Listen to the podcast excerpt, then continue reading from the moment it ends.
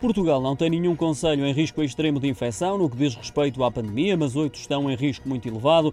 São eles os conselhos de Rezende, Manteigas, Barrancos, Funchal, Penela, Sobral de Montagraço, Câmara de Lobos e Castanheira de Pera.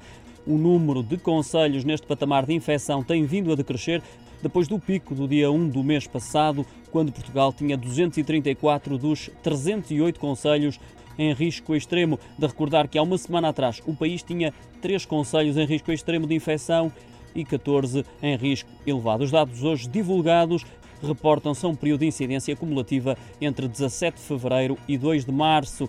Relembro que o risco extremo de infecção verifica-se quando existe uma incidência acumulativa acima dos 960 casos por 100 mil habitantes, enquanto o risco muito elevado significa uma incidência entre 480 e 959 casos por 100 mil habitantes.